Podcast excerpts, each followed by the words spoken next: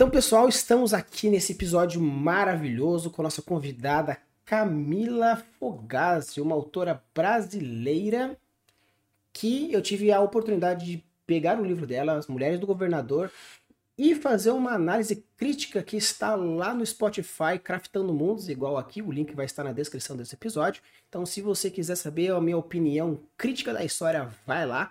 Hoje eu vou bater um papozinho um pouco mais de boa, um pouco mais tranquilo, sobre como funciona o world building na cabeça dela, construção de história, formas de se fazer, para trazer algumas formas diferentes de construção de mundos de uma forma mais prática, trazida por autores de verdade e nacionais, porque temos que dar aquela valorizada na literatura brasileira. Então estou aqui com Camila Fogazzi. É.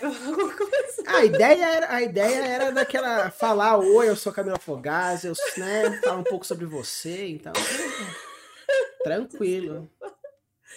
Oi. Oh, você me pegou desprevenida, peraí. Oi, eu sou a Camila Fogazzi. O Rafa já falou tudo que tinha pra falar sobre mim. Então, Camila, a gente vai bater um papo legal, né? Principalmente com essa onda aí de, de vários concursos que estão acontecendo de, de editoras nacionais trazendo esses autores para a tona.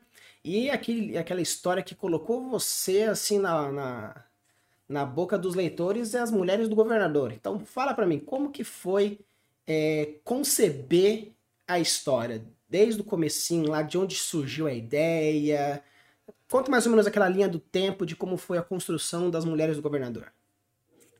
É, As Mulheres do Governador surgiu como uma forma de dar vazão. Assim, eu, eu escrevo, comecei a escrever um tempo é, sobre um universo que eu criei, né? Que eu venho criando, eu venho trabalhando nele. E era uma história que eu queria é, aprender primeiro, né? Para poder depois divulgar e construir um pouco melhor esse, essa história. E eu pensei e falei assim: olha, vou escrever uma história que seja a parte dessa história principal, vou escrever um conto, mas que se passe no mesmo universo, mas que não tenha nenhuma conexão com, essa, com esse romance que eu pretendo publicar. É, então surgiu a ideia das, das Mulheres do Governador, que foi ali um, uma mixagem, digamos assim, né, de, de inspirações de outras histórias que me inspiraram. E aí eu construí essa história, que eu passo com ela algumas algumas reflexões assim que eu tenho feito sobre a vida, sobre as coisas, e eu queria muito passar essas reflexões. Então eu usei todo esse cenário, toda essa plot para tentar passar essa mensagem. Legal. E aquela quando a gente fala assim de construção de mundos, a gente tem mais ou menos três tipos de, de criadores de mundo. Nós temos aqueles criadores que criam um pequeno mundo para se adaptar a uma história. Nós temos aqueles tipos de criadores que primeiro pensa no mundo e depois coloca alguma história que faz né, relação com isso. E a gente tem aqueles tipos de criadores de mundo que misturam um pouco de tudo, fazendo com que a, necessidade do momento. Então eu queria saber, na sua opinião, você se vê mais uma autora que pensa no mundo e vai construindo as histórias a partir disso, ou você, a, a partir das histórias, o mundo vai crescendo e expandindo? A partir das histórias o mundo vai crescendo e expandindo. Apesar que a primeira ideia assim sobre esse mundo, esse universo, né, que eu criei, ela surgiu não de uma história específica, mas de uma ideia para o universo, uma, uma ideia de world building, é, que foi alguma coisa sobre o sistema de magia ali, mas uma ideia bem pequena. Mas a partir daí, todos os outros elementos que eu coloquei dentro desse universo, eles foram surgindo como muleta para sustentar alguma plot que eu já pensei primeiro, né? Geralmente eu penso numa plot e falo assim, ah, eu preciso de uma forma de criar um conflito desse, desse jeito, como que eu faço? Ou preciso criar uma motivação. Ah, então eu uso elementos do world building para poder fazer isso. É um, um bom exemplo de, de como eu gosto de usar, né, a história como a world building como muleta para construir uma história, uma plot, foi uma coisa que eu estava até discutindo com o Rafa um tempo atrás, né? Ele me ajudou muito nessa construção, nesse. Acho que, acho que essa é a palavra mesmo, na hora de descobrir a ideia para resolver isso. Eu estava construindo uma história onde eu precisava é, dar um motivo, assim, criar um conflito, onde eu precisava que a personagem mudasse de nome, e isso tinha que ser importante para ela para a história, né? Por que, que mudar de nome vai ser tão importante?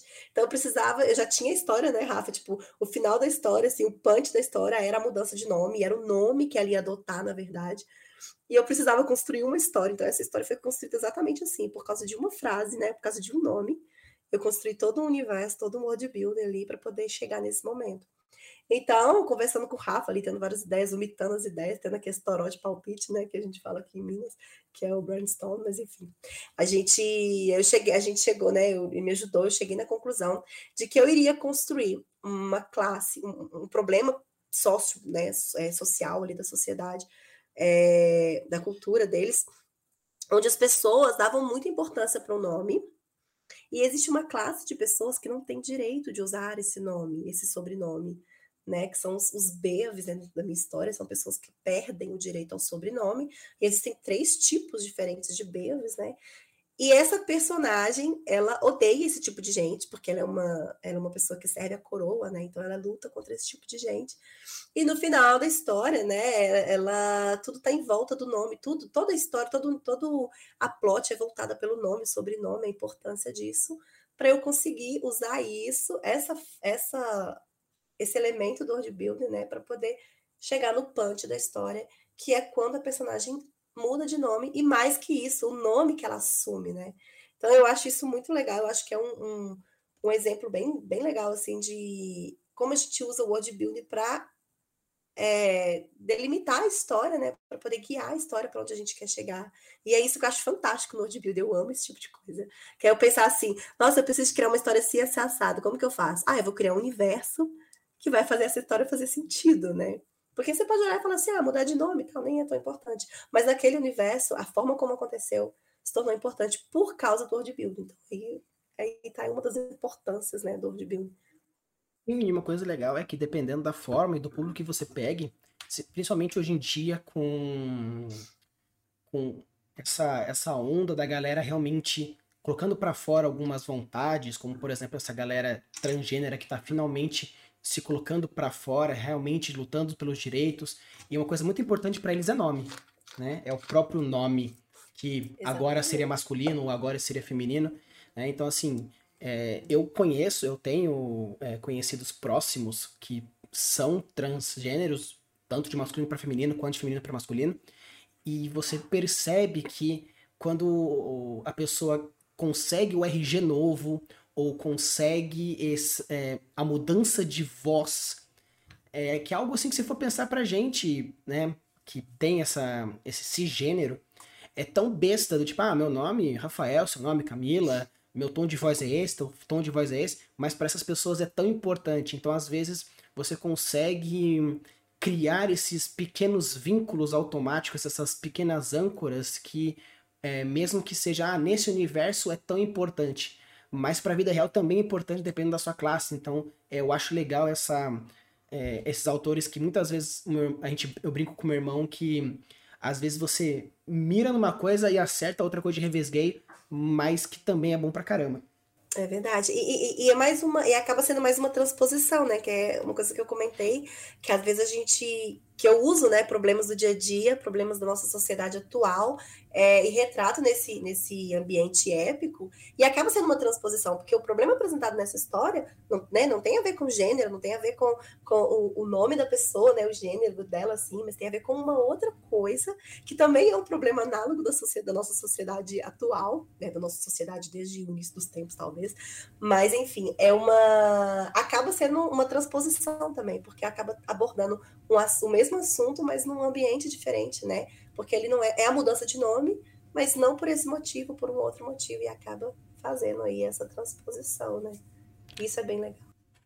E você, é, você gosta de, quando você vai pegar as suas histórias, você pretende fazer meio que mais ou menos como é feito no universo expandido da Marvel, onde todas as suas histórias se permeiam dentro do mesmo universo e com isso você é, pretende ir pegando de ponto a ponto, ou vai chegar no momento onde você vai criar um outro universo para outras histórias, ou você vai pegar um meio que todas as histórias vai ter alguma conexão com o universo atual? É, não, todas as, as, histórias elas se conectam de alguma forma dentro desse mesmo universo. né? é um único universo, apesar de ter inúmeras possibilidades dentro dele. É, tem como fazer um, uma expansão né, desse universo, assim, mas não uma criação de um outro universo ou uma outra, um outro universo paralelo, né? Não, não é bem por aí, não. Mas teria como, por exemplo, criar outros mundos ali dentro, mas todos conectados de alguma forma. Certo, e você pretende, é, que nem é feito, por exemplo, pelo Tolkien, aonde o Senhor dos Anéis, ele é o meio que o carro-chefe dele. Não vou dizer assim que na literatura, porque o Hobbit veio primeiro, mas trouxe muita é, visibilidade o Senhor dos Anéis. E pensando nessa necessidade, ele criou o livro Sumarillion, que mostra a história do da Terra-média, apesar de ser uma história um pouco mais voltada a, realmente a Gênese, um pouco mais histórica, como se fosse um grande livro de história. E você, no seu caso, você pretende mostrar essa criação do universo, mais ou menos como o Tolkien fez, com um, um livro onde se mostra a história, uma coisa mais parecida com a JK, que é materiais extras como uma postagem, um microconto, ou como você pretende assim mostrar mais desse universo, assim, daquelas dúvidas e aquelas teorias possíveis que poderiam ser criadas? É, eu adoro essas dúvidas, essas teorias. É, adoro o Tolkien JK que você citou. É, gosto dos materiais de apoios né, da JK, gosto do Silmarillion também, mas não é a minha intenção. É, a minha intenção é to todas as informações que eu quero dar do meu universo, que eu quero dar desse worldbuilding que eu criei, é, eu quero que seja dentro de alguma história. Eu quero que seja como complemento de uma plot. Então, o que, que eu tenho feito? É, eu tenho várias histórias, né, que eu estou trabalhando nelas e trabalhando com algumas publicações. As Mulheres do Governador foi a primeira. É, e cada história dessa, é, eu mostro um pedaço diferente desse world building. Né? As Mulheres do Governador, eu tenho uma coisa um pouco, um pouco mais... É, um pouco menos... Na verdade, a palavra seria menos, né? um pouco menos profunda, né? Ela é um pouco mais rasa, assim, eu não, não mostro muito do world building, é, do, do, do, universo inteiro, mas eu dou algumas pitadas, eu mostro algumas coisas. Em outras histórias, é, eu aprofundo mais em alguns assuntos específicos, como coisas culturais, outras eu, eu entro um pouquinho mais na política, outras eu entro um pouquinho mais nas divindades, né, na religião, é, outras eu entro um pouquinho mais na estrutura física do universo, a estrutura é, geográfica, é, os conflitos físicos e geográficos também, territoriais. Então, cada história eu, eu entro um pouquinho, eu pego um pedacinho desse world building, mas eu não tenho vontade, assim, não é nem vontade, não tenho intenção, por enquanto, de fazer algum material sobre isso sem ser permeando uma história, né? Sem ser costurando uma história. Certo, e quando você fala, assim, você citou, né, trabalhar política, cultura, sociedade, divindade, religião, que isso é a, a base do, do world building como, como um todo, assim, a forma como a história interage com o mundo, os personagens interagem com o mundo e o mundo em si com a história e com os personagens. Aí eu queria saber, quando você trata a questão, por exemplo, política da sua história, você ele você pensa em algum elemento específico, por exemplo, ah, eu me inspiro nisso e por isso eu coloco, ou meio que você vai, cria história e a partir disso vai colocando os ganchinhos mais focados nisso, seja política, cultura, sociedade. Você pega alguma base e constrói em cima, ou você constrói alguma coisa e depois você procura algum local que te dê um vazamento sobre isso? Então, eu acho que eu faço um pouco dos dois, né, Rafa? Eu acho que você que me conhece bem vai saber responder até melhor que eu. Eu acho que eu faço um pouco dos dois. É, eu gosto de, de eu gosto de, de, pegar referências de coisas que a gente vive na, na, atualidade. Apesar de escrever história mais épica, né? Apesar que existe um momento da minha história, do meu universo lá, que vai se passar no, no, no, no contemporâneo, apesar de ser um outro mundo, mas vai ser no contemporâneo. É, eu tenho trabalhado com histórias mais épicas, então eu pego é, problemas, né, é, questões análogas aqui que a gente tem hoje na nossa sociedade e tento fazer uma transposição para esse momento, né, para esse, esse universo meio épico, meio fantástico. É, então eu trabalho com essas referências, né? Igual no, nas mulheres do governador, eu tenho uma referência econômica, né? Que eu usei ali, eu dei uma pitada ali, de, mostrei um pedacinho da economia, de como funciona a economia é, naquele lugar. E eu, eu precisava disso, não simplesmente porque eu queria mostrar o meu universo, ou mostrar que eu sei um pouquinho de economia, porque eu sou formada em contabilidade, enfim, não era por isso, mas é que eu precisava dar um motivo, né, para acontecer uma. para dar uma. Eu precisava dar uma razão é, para uma coisa que iria acontecer com a minha personagem, né? É, eu queria. Eu não queria, eu acho que eu posso falar, acho que não é spoiler, mas eu não queria que um determinado personagem é, da história se tornasse líder em alguma coisa, um líder político, é, sem ter uma bagagem para isso. Então, eu usei uma cena onde acontecem uns diálogos ali, né? Um conselho, onde ela fala algumas coisas sobre economia, para meio que deixar essa pitada de que ela entendia de alguma coisa, né? Essa, essa personagem não ia simplesmente se tornar uma, uma, uma líder política e, e, econômica sem ter nenhuma bagagem. E esse problema que foi apresentado ali e a resolução que foi apresentada, ela foi uma foi feita uma transposição de um problema que existe hoje no Brasil, né? E que de qualquer forma nunca vi trabalhar numa, numa história de literatura fantástica ou nunca pensei em trabalhar, que é a guerra do ICMS. Eu fiz basicamente uma tradução, né? Peguei uma coisa que é atual e joguei para um contexto meio épico.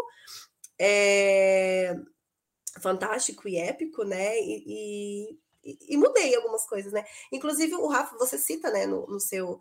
Você citou lá no episódio do podcast da análise que eu uso até alguns termos, né? Eu misturo, eu misturo alguns termos é, mais voltado para o épico e medievo, talvez no medieval ali.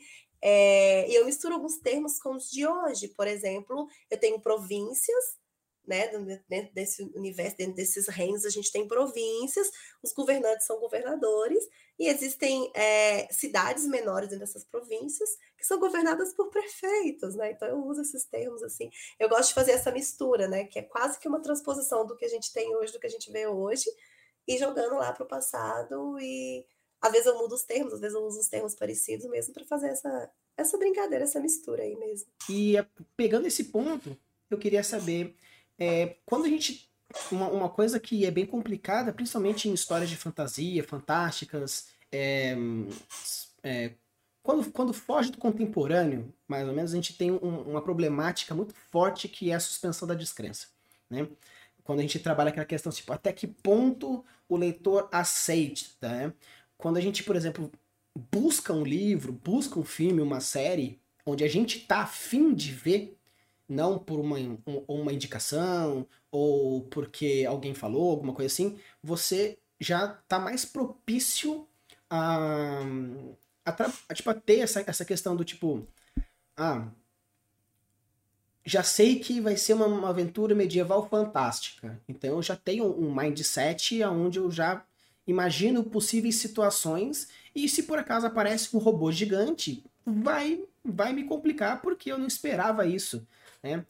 Então, a pergunta que eu iria fazer seria assim: como que você é, trabalha essa questão da suspensão? Você, quando você começa a contar a sua história, você por acaso imagina, por exemplo, o, enquanto você está criando, você imagina qual é o público que você quer atingir, aí você meio que adequa, ou você pretende contar a sua história e quando for, por exemplo, divulgar, vender ou coisa do gênero, você fazer uma coisa mostrando, por exemplo, na sua divulgação.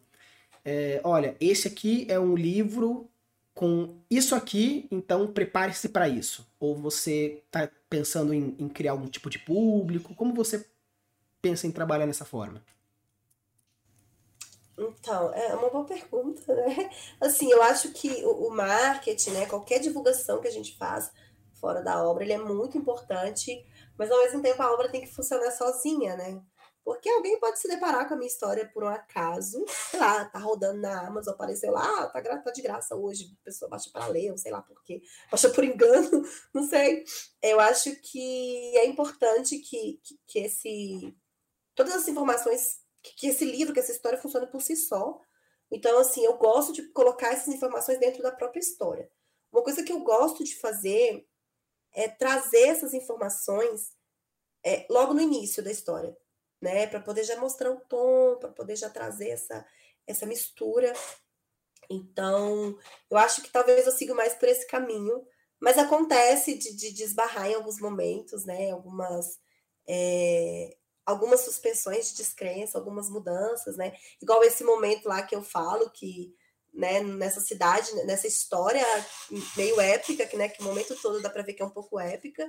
É, eu falo que o governante é um prefeito, né? Então, assim, eu tento colocar essas informações dentro da história e permeando ali, é, sem precisar de muitas explicações fora da plot para isso. É um desafio, eu acho que é um desafio muito grande, porque eu tenho um pouco uma dificuldade que eu tenho, inclusive, porque às vezes a gente tende a querer explicar demais né? Ah, eu tô com medo de suspender a descrença, eu tô com medo dessa suspensão de descrença, né? De criar uma, uma, uma estranheza, né? Uma estranheza no leitor, e por causa disso eu vou tentar me explicar. E quando a gente vai explicar demais, a leitura pode ficar ali cansativa, pode ficar chata, pode fazer ele se perder na história, na plot. Então eu acho que é um desafio, mas eu tento ir por esse caminho, de explicar dentro da própria história é, sem ter necessidade de um material é, de apoio. Mesmo que eu faça esse material de apoio, eu acho que a história tem que funcionar sem ele. E uma questão que, que, você, que você me trouxe, que ah, eu queria né, colocar relações entre as histórias e tudo mais, mas às vezes acontece de, por exemplo, é, as mulheres do governador, né, o primeiro, a primeira história que foi mostrada para o público, e acredito que outras histórias estão sendo criadas e também logo estarão para o público. Mas, por exemplo, considerando uma, uma história, a sua quarta ou quinta história, você pretende futuramente é, relançar alguns livros antigos com uma segunda, terceira edição para colocar alguns easter eggs mais, mais completos? Ou você acha que é meio que é, o livro 1 um, eu faço interação com o 2, aí se o 4 tiver alguma, alguma possível conexão com um eu coloco, ou você pretende futuramente fazer alguma segunda tiragem só para colocar um easter egg alguma modificaçãozinha mínima? Como você pretende fazer essas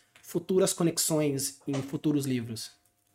Eu pretendo sim fazer outras edições, por exemplo, das Mulheres do Governador, que já está publicado. Até mesmo porque, como foi a minha primeira história, né? A minha primeira, a minha primeira história escrita, minha primeira história publicada. É... Eu aprendi muita coisa depois dela, né? Então a gente. Hoje eu leio e, e, vejo alguns erros que, a gente, que eu cometi, algumas coisas que eu queria mudar, alguma coisa que eu amadureci no, no tipo de escrita e que eu acho que merece uma revisão. É, então, essas mudanças eu quero fazer.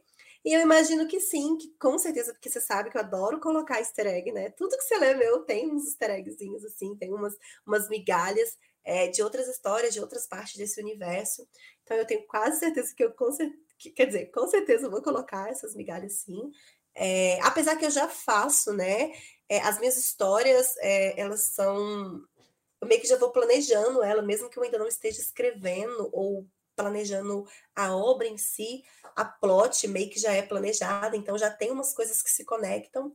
Então, quando eu escrevo uma história, ela já tem algumas conexões de histórias de outras histórias, e nas histórias seguintes já vai ter uma conexão sobre essa história. Por exemplo, as mulheres do governador. É... A intenção é que ela faça parte futuramente de uma coletânea é, não é uma série, assim, não é, é, é uma, é uma obra completamente independente, mas é a ideia é que ela faça parte de uma coletânea chamada As Mulheres de Aiga, onde eu vou contar a história de outras personagens mulheres, e dentro de cada uma dessas histórias existe uma conexão é, com a outra história.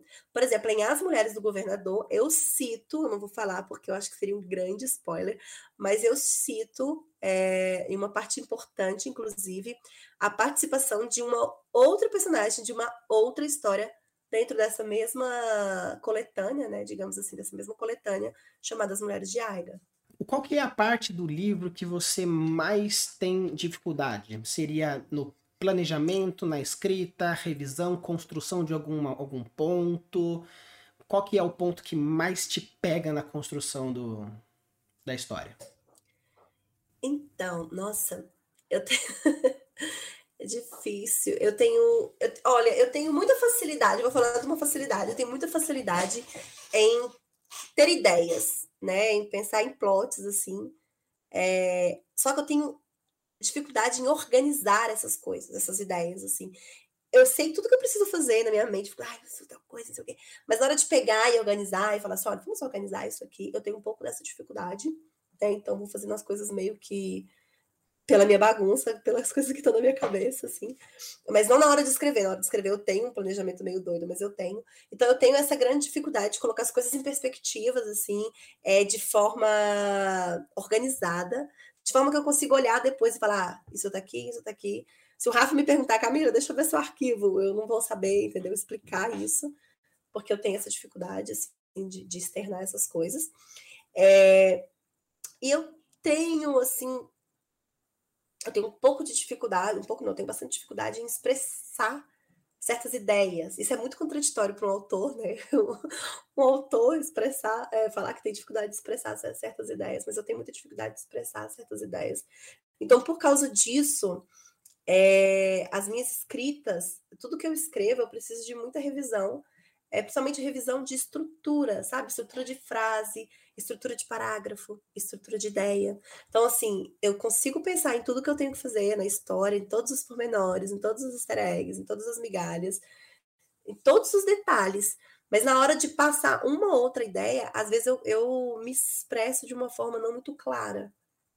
Né? Então eu preciso, às vezes, reestruturar várias vezes a mesma frase, é, o mesmo parágrafo, porque não, não pela questão de, ah, tá escrito sem técnica, ah, não tem técnica, tá faltando isso, tá faltando aquilo, mas por questão de realmente conseguir é, explicar a ideia que eu tô pensando, igual eu tô tendo agora para falar, sabe?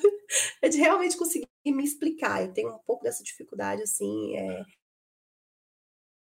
de, de, de, de, conceituar as coisas. Acho que é isso, né, Rafa? Palavras que seria essa expressão de conceituar as coisas. Então, por causa disso, é, quando eu escrevo, às vezes fica um pouco incompreensível. Então, eu preciso escrever em várias etapas, eu preciso dividir as minhas etapas de revisão. Então, assim, eu tenho primeiro eu vomito a história, literalmente, eu vomito a história e vou vomitando mesmo, do jeito que sai, escrevo errado, digito errado e coloco palavras erradas. Às vezes depois eu fico assim, meu Deus, o que, que eu quis dizer aqui? Aí eu tenho que deixar ali um pouco, depois voltar para poder ir pegando as ideias que eu quis passar naquele momento e reformulando aquelas frases, aqueles parágrafos. Eu acho que talvez essa seja a minha maior dificuldade, porque quando eu retomo esse momento, eu falo assim, meu Deus, o que, que eu falei aqui? O que, que eu quis dizer aqui? É um momento meio triste, assim, sabe? Que a gente fica assim, ah, eu sou uma bosta de escritor. É, mas acho que essa seja talvez a minha maior dificuldade. É, pelo menos é o que eu pensei agora, deve ser a minha maior dificuldade hoje, no momento. Mas existem outras dificuldades grandes também, mas a gente vai aprendendo. Acho que vai chegar um momento que a gente atinja a, a consciência narrativa, né, a tão sonhada consciência narrativa, em que esses probleminhas de estruturas eles serão bem menos recorrentes, eu espero. Maravilha, então. Você concorda, Rafa? Você que me conhece? Eu concordo, que acho que sim, acho que sim. E tem aquele maior dificuldade sua, que, maior, que é tipo. Assim, tem algumas pessoas normalmente que têm dificuldade imensa em receber crítica. É algo assim, é complicado, do tipo, você vai. Às vezes, Obviamente, o mundo em si, a gente tá num, num, numa posição que hoje todo mundo tá a fim de opinar, né? Então, às vezes, receber crítica é uma coisa complicada, mas o foda são as pessoas que não conseguem nem receber elogio. Aí é do caralho. Acontece. Gente, ai meu Deus, é verdade. Isso é uma coisa, fica um alerta, gente? É. é difícil. A síndrome de vira-lata que é muito forte. É uma coisa que eu tenho trabalhado também, assim. De acreditar mesmo. Olha, isso aqui tá legal. A pessoa fala, hum, será que a pessoa não quis só me agradar? Sim. Você tem que ir numa segunda, uma terceira, uma quarta fonte. É, então, mas tem que ter tem aquela coisa né, da questão do, do leitor alfa, leitor beta, o leitor crítico. O, então, assim, é aquela coisa, tipo assim, entregue para um amigo, para um não amigo, entrega para vários perfis e aí você tira uma média. É, não, se você entregar, se você falar comigo, Camila, tá ruim, eu vou acreditar na hora que tá ruim, 100% de certeza que tá ruim. E vou fazer de tudo para consertar. Agora, se você, nossa, Camila, tá muito bom, se você fizer um elogio, eu vou ter dificuldade de acreditar, aceitar aquele elogio. Sim, com certeza. E agora, nós temos Ai, aquele desafio, porque é, como a galera que segue aqui o Craftando Mundos tem muitas coisas legais, como elementos de cidade, gênios loss e outras técnicas bem legais, que uma coisa que eu acho legal em alguns escritores é que é, a técnica às vezes está um, intrínseco na pessoa, fazendo com que algumas coisas aconteçam e, e a pessoa consegue criar coisas grandes. Uma coisa que o Brandon Sanderson traz é que às vezes a pessoa não precisa conhecer a técnica para que alguma coisa aconteça, porém usando a técnica ajuda a não cair em buracos tudo mais, né? principalmente quando eu comento no, no, episódio de sistema mágico, a pessoa não precisa necessariamente criar um sistema mágico para fazer um, um conjunto de magias legais. Então a pergunta, a primeira pergunta do desafio seria o seguinte: a teoria de gênios loss diz o seguinte, que a partir da essência de alguma coisa, você consegue descobrir o espírito do local. Por exemplo, se você pega o Harry Potter, ele tem uma essência de três bases. Primeiro, a magia existe. Segundo, criaturas existem. E terceiro, o mundo mágico ele é escondido. A partir dessas três bases, a J.K. Rowling fez um mundo gigantesco em volta dessas três premissas. Então, o primeiro desafio de hoje seria: quais seriam os gênios Lost de Aiga? Ai, então, é, é difícil falar, né? Como eu disse, o meu maior defeito lá é conceituar as coisas, né? Elencar as coisas, externar essas coisas, mas vamos tentar. É, eu acho que uma das coisas que a gente até discutiu bastante, né, Rafa, é, é uma das coisas que está presente em tudo que eu escrevo, então eu acho que está muito forte em Águia, até porque é a base da construção do meu universo. É, é, um conflito, assim, é uma ideia que eu trago sobre liberdade ou a falta dela, né? Na verdade, a ideia ali que tem a ver com, né, com o valor inerente que eu trabalho em todas as minhas histórias, até as histórias que não estão dentro de Aiga, é, como, por exemplo, a história do Amazo Futuro, né? É, uma, é o conceito de, de que nós somos mais limitados né, pelas opções do que realmente livre. Né? Eu trabalho o conceito de que a gente não é realmente livre 100%, ninguém é realmente, né? ninguém é 100% livre. Então, eu trago ali esse, esse conceito, até porque é a base da minha, do, do conflito que existe em Aiga, né? Porque é, é esse universo de Aiga, né? nesse universo, ele é uma baixa fantasia, né? Onde existe o um mundo real, que é o mundo que a gente conhece, e existe esse outro mundo criado. Então, esses dois mundos, eles coexistem, né? Que isso é meio que a definição de baixa fantasia. E a principal diferença entre os dois mundos é a existência ou a falta da liberdade. Enquanto no mundo comum, o mundo que a gente conhece, não existe magia, mas as pessoas têm o livre-arbítrio, né? As pessoas podem fazer o que ela quiser. Se a pessoa quiser, sei lá, é proibido matar, mas se a pessoa quiser matar, ela consegue, né? Não existe nada que impeça a pessoa fisicamente de fazer o que ela quer. Em Aiga, a gente não tem essa liberdade, né? Existem é, limitações mágicas, né, que, que, foi, que são é, impostas ali por causa da magia desse world builder, desse mundo. Então, essa limitação, é, as pessoas não são completamente livres, né? Elas são impedidas, mas elas não conseguem fazer. Não é que ela vai sofrer consequência, é que ela realmente não pode fazer. Então, existe esse contraste muito grande entre o que é realmente liberdade e o que não é, né? Se, se o livre-arbítrio realmente existe. É, então, eu acho que isso é uma coisa assim muito presente nesse meu universo, né? Acho que pode ser um desses três elementos. Outro, eu acho que tem até a ver com isso também, que é como que essa magia de Aig, ela é transpassar, ela é transmitida, né, para as pessoas que moram ali, que é através de gemas mágicas, né? Eu acho que é uma coisa assim, do jeito que ela é feita, é uma coisa única, né, desse universo que é os regentes, que são as divindades de Aiga, eles transmitem alguns poderes, algumas habilidades através de gemas mágicas. Só que essas gemas, elas não são portadas, elas nascem incrustadas nas, na pele das pessoas, né? Ela nasce incrustada mesmo na pele dos seus portadores. Não são todas as pessoas que têm, é uma coisa mais escassa, uma coisa mais limitada, mas as pessoas nascem desde sua infância com a, com a pedra, uma pedra preciosa, uma gema, como se fosse realmente uma parte do corpo, né? Então eu acho que isso é uma coisa única dessa história, e que eu acho que se tirasse esse elemento de Aiga, talvez ele deixaria de ser Aiga, né? Tiraria ali a essência, talvez, da história. É... Eu vou dar um exemplo, né? Existe uma pedra que é a mais cobiçada de Aiga, uma das mais cobiçadas, que é um ônix negro ele dá ao seu portador algumas habilidades, né, que faz dele um, um exímio guerreiro, um fucking guerreiro. Nem sei se pode falar fucking aqui, mas enfim. É, é, a pessoa tem ali a, a, capacidade de apurar os sentidos, né? Então, ela apura a audição, ela consegue apurar o olfato, enfim, é, a sua visão. E tem também um, um, outro exemplo, que é a pedra do, do guardião, né? Que é um, um, uma pedra amarela, o ambar, na verdade, E ele faz com que o seu portador é, consiga abrir portais dimensionais, né?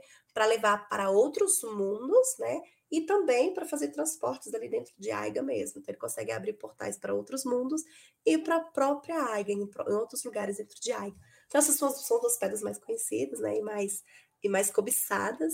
Em, em, As Mulheres do Governador, por exemplo, eu não cito muito, eu não trabalho muito esse worldbuilding das pedras. Eles são citados, né? Aparece até porque tem a ver com o desfecho da história, mas não é muito forte nessa história, mas está presente em todas elas. E o terceiro ponto, eu acho que pode, a gente pode citar essa, essa coisa até que eu já citei um pouquinho, que é sobre eu usar essas familiaridades, né? Esses, esses, é, talvez esses gatilhos de familiaridade, usando coisas que existem no nosso mundo usando coisas que existem na nossa atualidade num outro contexto, né? E transpondo isso para outro contexto. Então, por exemplo, eu vou explicar as coisas da linha Aiga, eu falo ali, sei lá, sobre um comandante, um capitão, uma coisa que já existe aqui. E mesmo que apareça num contexto diferente, acho que as pessoas conseguem entender, né? E, e trazer essa familiaridade aí. Então, quando a gente fala de world building, a gente tem basicamente o PEX, que é a política, economia, cultura e sociedade. Tem outras ramificações, mas acredito que essa seria a base para ter como um trabalho legal. Então, assim, não necessariamente você poderia. Você pode abordar outras histórias que você já tem escrito, contos, não necessariamente as mulheres governadoras em si. Então, assim, considerando todas as obras que você já criou, pegando Aiga como um todo, qual seria um ponto político que você gosta da sua história? Ok, tá. É, tem muita coisa na política que eu gosto desse, desse meu universo, mas existe um pontinho, assim, que eu acho bem legal. É, Existem três grandes reinos em Aiga. O primeiro deles, ou o primeiro ponto dentro disso, é que os reis, eles são escolhidos magicamente. Né? Como eu já citei as pedras, né? existe uma pedra que é a pedra do rei. Então, quando um rei morre, outro rei, ele é escolhido pelos regentes, que são essas divindades, é... e essa, essa pedra aparece nessa pessoa. Só que não é qualquer pessoa. Né? Geralmente existe uma tendência de que os reis, é, tanto que existe tendência de que os, os filhos dos reis se tornem os próximos reis, porque eles vêm aprendendo a ser rei desde criança. Então existe todo um estudo, né? Eles aprendem política, eles aprendem economia, eles aprendem um monte de coisa. Então eles são preparados, porque eu não gosto muito do conceito de que ah, uma pessoa que estava no povão sabe ser rei, né? Ou também um cara que que é filho do rei sabe ser rei só porque o pai era rei, né? Não só por isso, mas é porque existe um contexto. Então, isso é uma das coisas que eu gosto, a forma como o rei é escolhido. Só que dentro desse universo, né, como eu falei, que existe essa limitação, essa, esse, essa, arbitrari essa arbitrariedade, é, os reis também são impedidos de fazer algumas coisas. Então, por exemplo, o desenvolvimento tecnológico da minha história, do meu universo, ele não se dá como, por exemplo, no mundo normal, no mundo comum, porque os reis, eles são impedidos, eles não conseguem fisicamente, magicamente, autorizar nada que agrida de forma, de uma, uma proporção muito grande o meio ambiente. Então, eles não têm um avanço tecnológico tão grande, porque isso destruiria o meio ambiente. Então, eles também têm as suas limitações, isso é uma das coisas que eu gosto demais. E uma das coisas que, que permeia isso aí, fica em volta dessa briga dos três reis, são três reis, né? É, é uma briga que existe porque existem três reis. E um desses reinos é o mais poderoso em quesito mágica, né? É o reino que possui mais magia. E o outro reino é um reino que tem mais recursos. Ele produz um material que é muito caro, né? Ele tem uma produção de material que é muito caro para aquele universo e ele exporta, né, tanto para aquele mundo quanto para outro, para outros mundos. Então ele é um reino mais monetariamente mais rico. Aí você pensa, ah, como é que o mais rico não é o que tem mais poder? Exatamente esse conflito que eu acho interessante nessa história, porque não é o mais rico que tem mais poder. E eles brigam exatamente por isso, porque um fala assim, olha, se eu tenho mais dinheiro, eu tenho que ter mais poder. E o outro fala assim, não, mas eu tenho mais magia, então eu tenho que ter mais poder. E é, ao redor desses dois existe um terceiro reino que não é nem mais rico e que não é nem o mais poderoso, né? Que fica mais afastado da fonte de magia daquele mundo, que é a Montanha dos Regentes, enfim, fica mais próximo das terras que são devastadas. Mas esse reino é um reino mais pacífico, né? Um reino que não entra em guerra, é um reino mais pacífico. E ele sofre mais nas mãos do vilão da história, né? Do, do grande antagonista, exatamente porque ele não tem recursos para se defender. Né? Enquanto os dois têm exércitos enormes, porque eles ficam brigando entre si, então eles vão aumentando o exército. Esse terceiro reino é como se fosse aquele irmão do meio que ninguém liga para ele, né? O mais velho e o mais novo fica brigando para ver quem tem mais atenção dos pais e o do meio fica ali esquecido, né? Isso é até uma analogia que eu faço na história. Então, uma das coisas que eu gosto é essa coisa dos reis terem essa não terem tanto poder de, de escolha, né? Eles terem também serem limitados e essa coisa da briga deles, né? De o que tem mais poder e o que tem mais dinheiro. Em detrimento disso, o pobre coitado do outro reino acaba sofrendo consequências. Considerando essa premissa, eu, é, existe a, possibilidade de, por exemplo, é, ah, algum atentado ao rei ou à rainha do, do lugar, aí o, o seu respectivo surgir a pedra nele, por exemplo, o rei é o rei do local, aí tem uma rainha que, tipo, também, tipo, teria condições, mas como o rei é mais, tá nele, e quando ele morre, a pedra ir para ela, teria essa possibilidade? Ou só para filho? Não, não, teria. É, na verdade, a pedra pode ir para qualquer pessoa de Aiga, né? Mas eles acreditam que os regentes, é, eles fazem uma avaliação, assim, né? Uma coisa mágica, óbvio, é, em quem é a pessoa mais é, bem preparada para assumir o cargo. Então, depois daquele rei, quem seria mais preparado depois dele?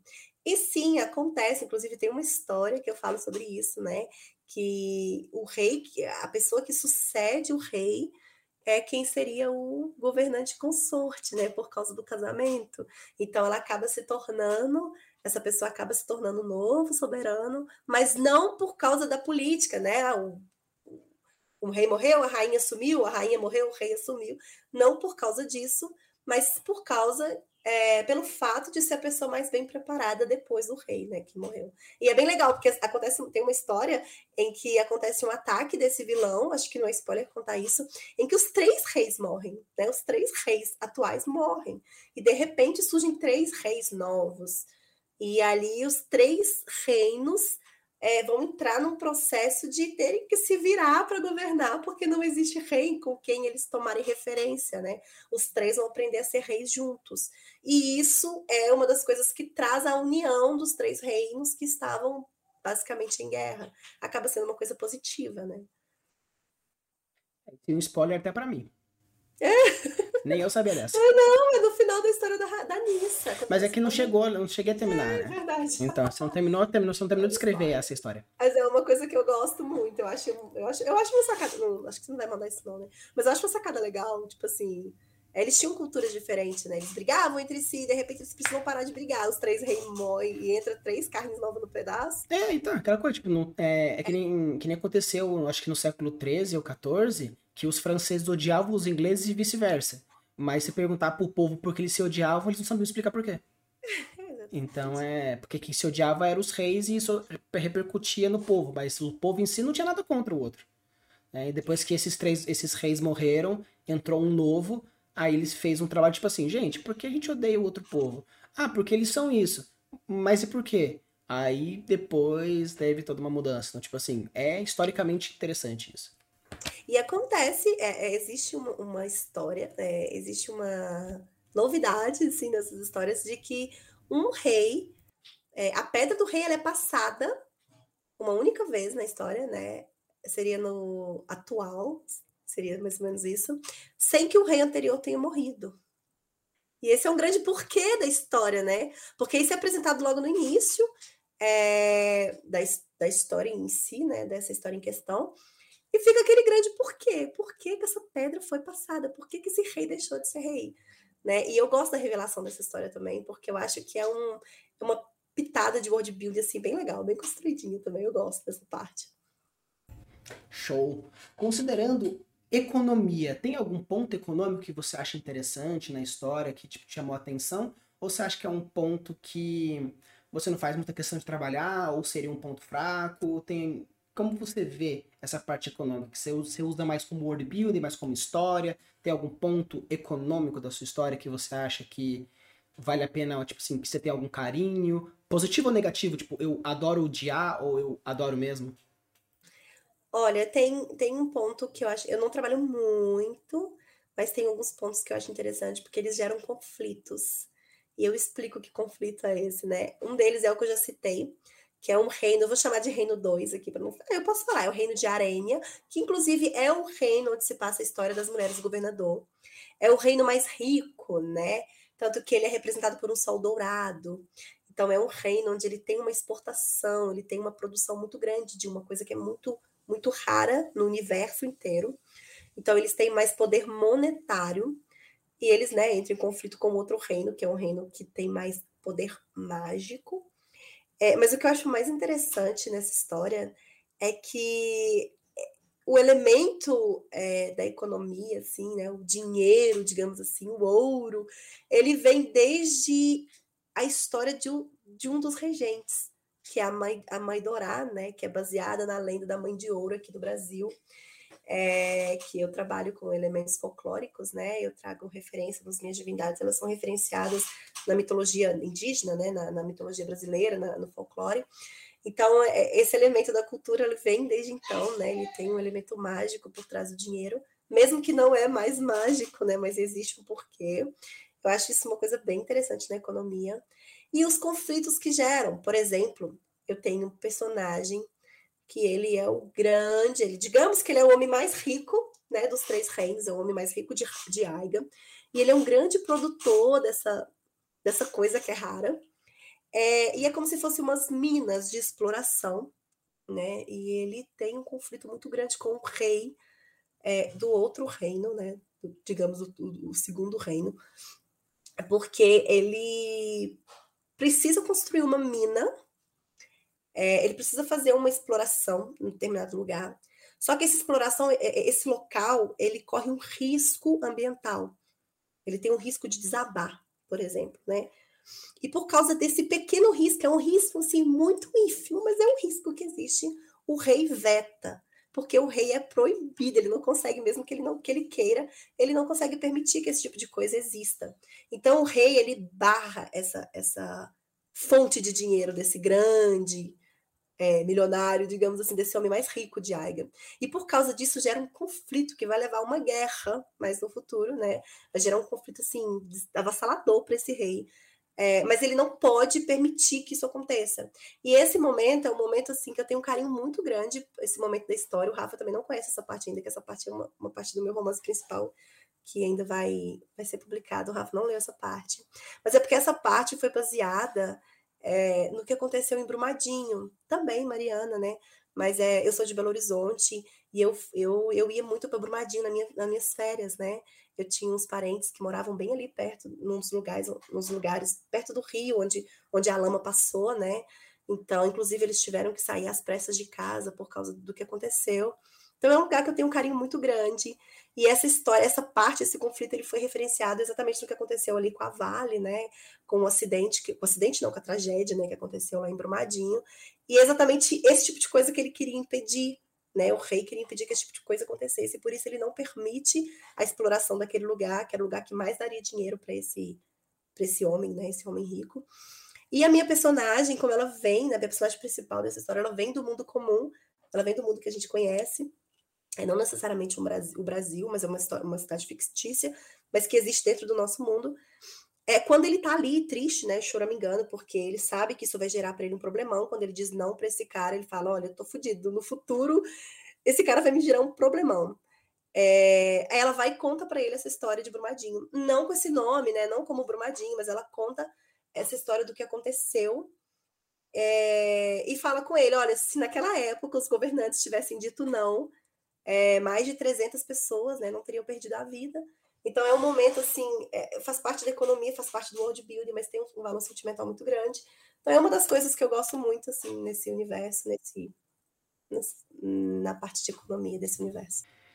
Considerando esse, esses pontos que você traz, tipo porte de política, economia, às vezes emocional de um lado ou do outro, tem algum ponto cultural, alguma crença, algum rito, alguma é, lei ou coisas relacionadas a, a, esses padrões que você. alguma criação sua, tipo, nossa, tem uma crença deles X que eu acho que é uma crença que eu achei legal de trabalhar, ou, por exemplo, na parte de das mulheres governador, que tem, por exemplo, o certame, que é uma coisa cultural da região, porque não é social, porque não é toda a sociedade tem, é mais especificamente daquela província, por causa da maldição e tudo mais e tal.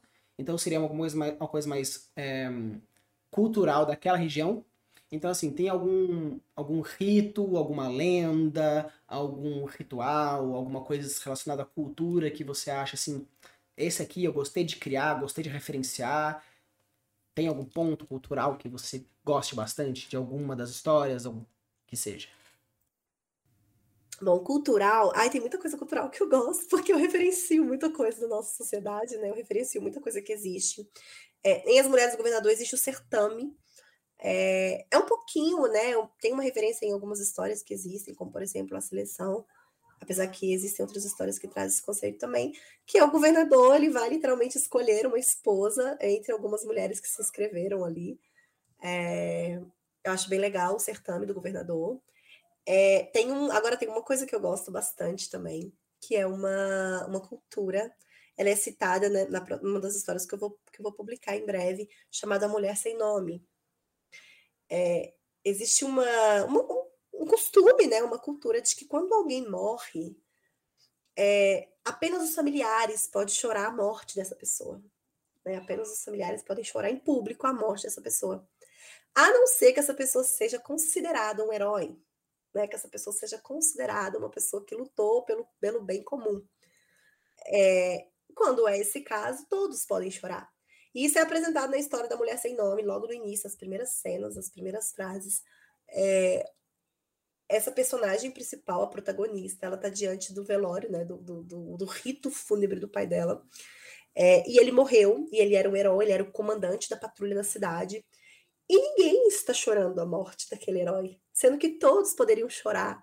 Né? E até existe uma citação, uma, né, um, um, uma fala ali do narrador, que ela, ela pensa, na verdade, é por que será que eles esqueceram do costume, né? que as pessoas não podem chorar, mas ele é um herói, ou seja, por ele todos podem chorar. E isso é muito legal porque existe um, uma outra história, um outro, um outro, um outro livro, que é o meu romance principal, em que um personagem morre. E esse personagem é muito próximo do protagonista, e o protagonista ele vem de outro mundo, ele vem do mundo comum, onde obviamente ele não conhece essa história, essa, essa cultura de não poder chorar pelas pessoas que morreram. É, e esse personagem que morre não é um herói. Ele não é um personagem conhecido, né? É um personagem que ninguém conhece, é um personagem que ajudou esse protagonista ali na sua jornada, na sua caminhada, mas é um personagem simples, né? Inclusive de, de, de classe social muito baixa. E esse personagem morre e essa protagonista começa a chorar pela morte desse personagem na frente de todo mundo, na frente do exército, né? E todo mundo fica começa a comentar, tipo, ela tá chorando por uma pessoa que não era um herói.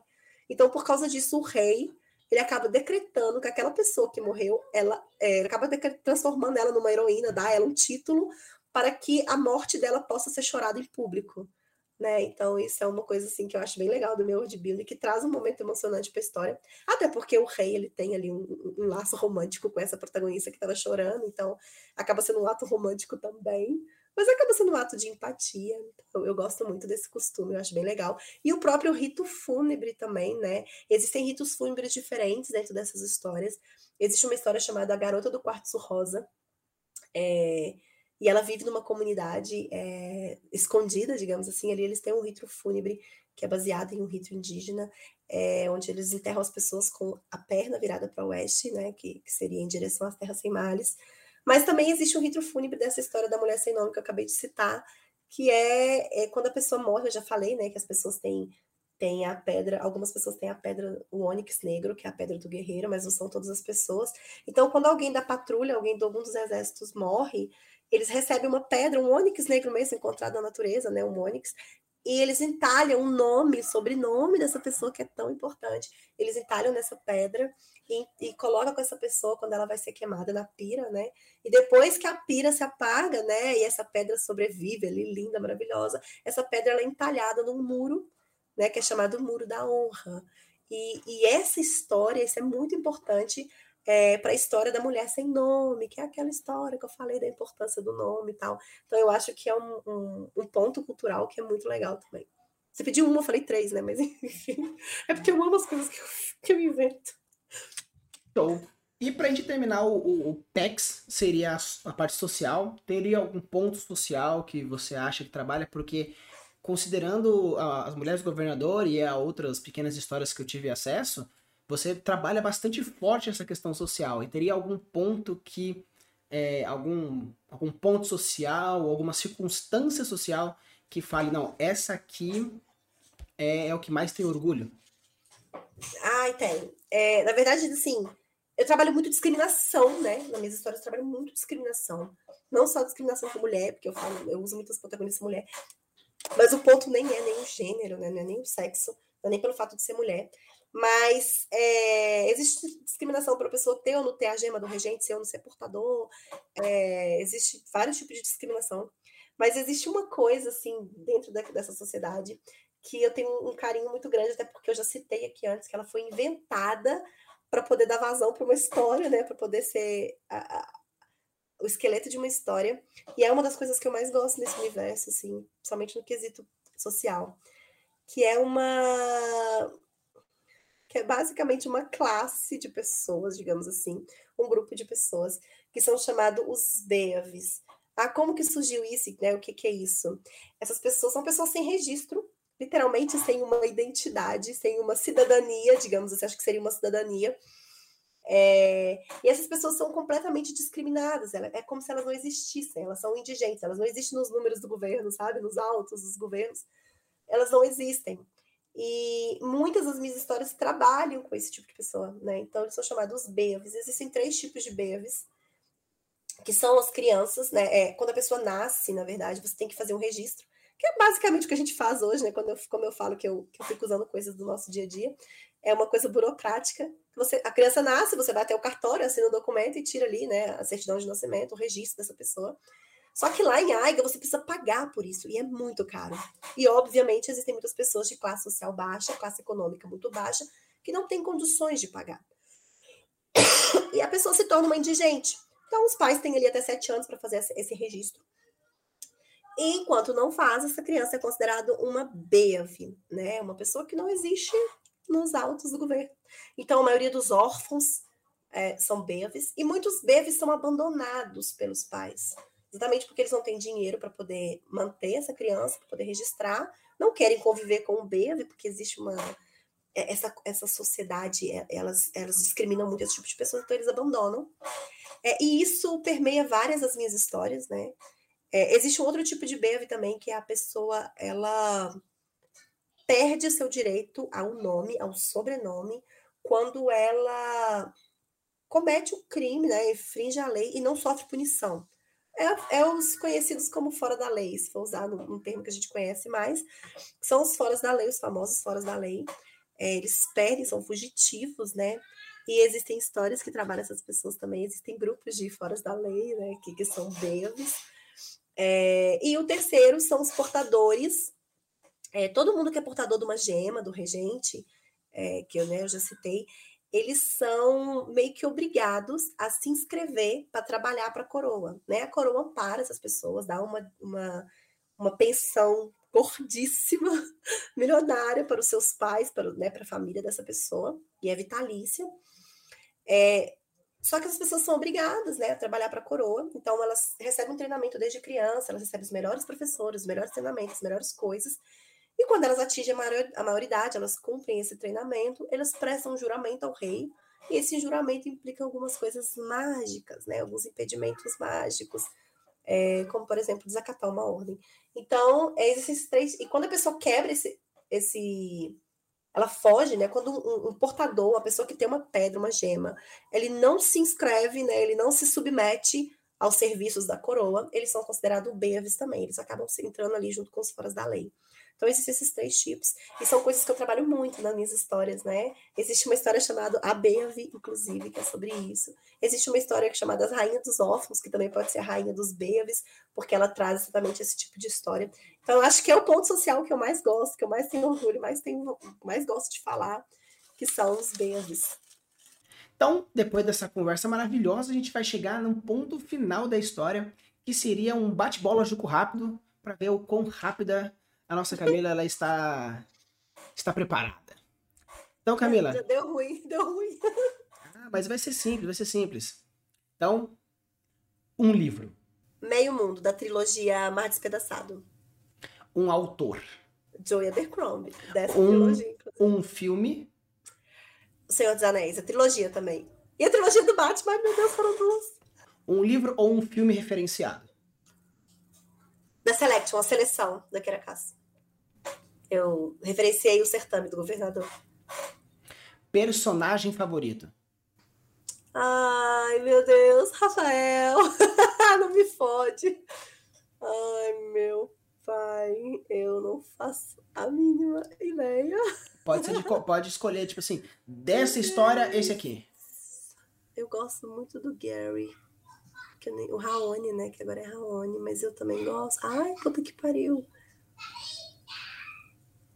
Eu não sei qual é o meu personagem preferido.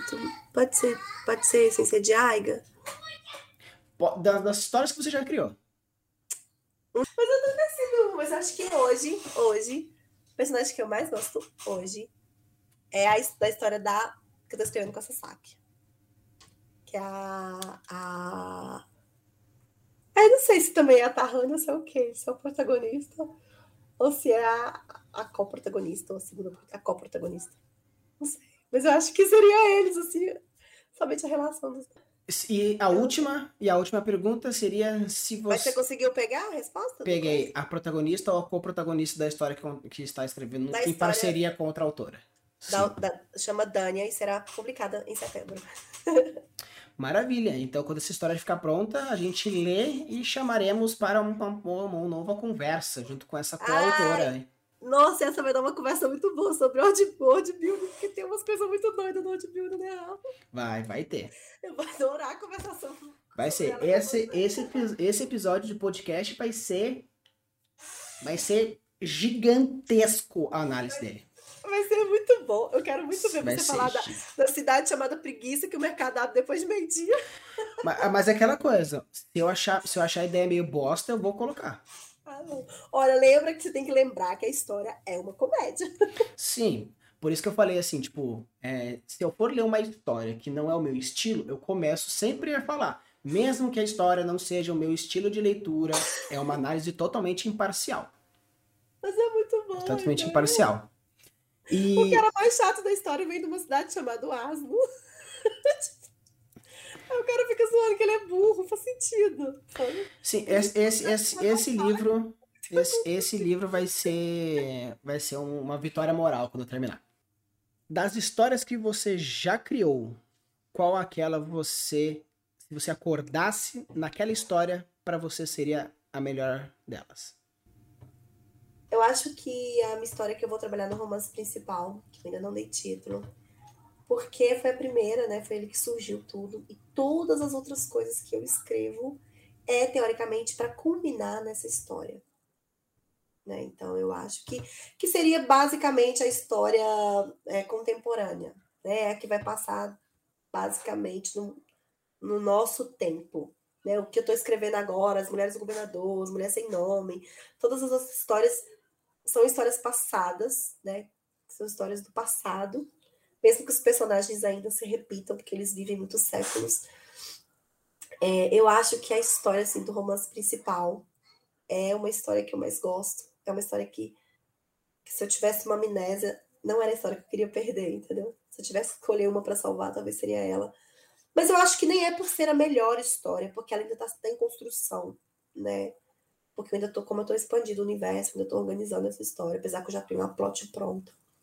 Mas é porque é uma história que eu tenho um carinho muito grande, porque é a primeira, né? Foi a primeira história com a, com a qual sonhei. É, então eu acho que essa talvez seja a história mais querida. Mas eu tenho. É uma pergunta que eu respondo com muita dificuldade, porque eu tenho um carinho muito grande pelas minhas histórias. Eu poderia dizer para você, assim, sem medo, que a história preferida seria a história da menina do quartzo rosa, que é uma história que me baseei no, numa lenda romana, cuja protagonista da lenda se chama Camila, mas que não tem nada a ver comigo, até porque ela é virgem.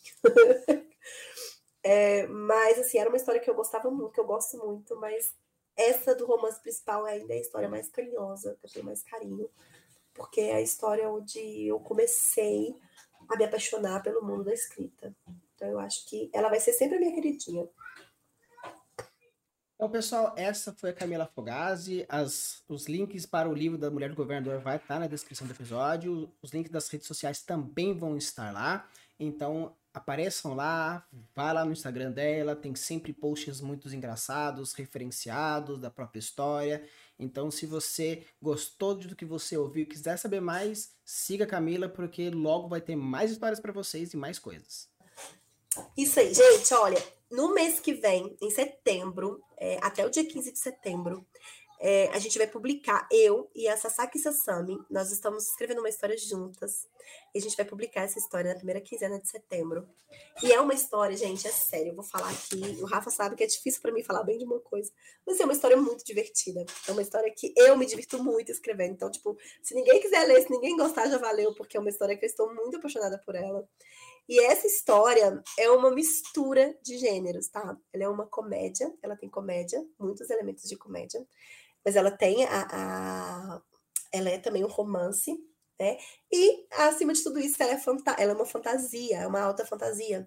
Então é uma história que está unindo esses três elementos aí de uma forma muito gostosa de ler, uma história muito fluida, tá muito gostosa de ler, muito mesmo. E tem um world building para vocês que gostam de world building, tem um world building muito muito trabalhado, vou usar essa palavra, muito trabalhado, é uma história bem legal, então acho que vale muito a pena você procurar essa história. E na primeira quinzena de setembro a gente vai publicar, chama Dânia.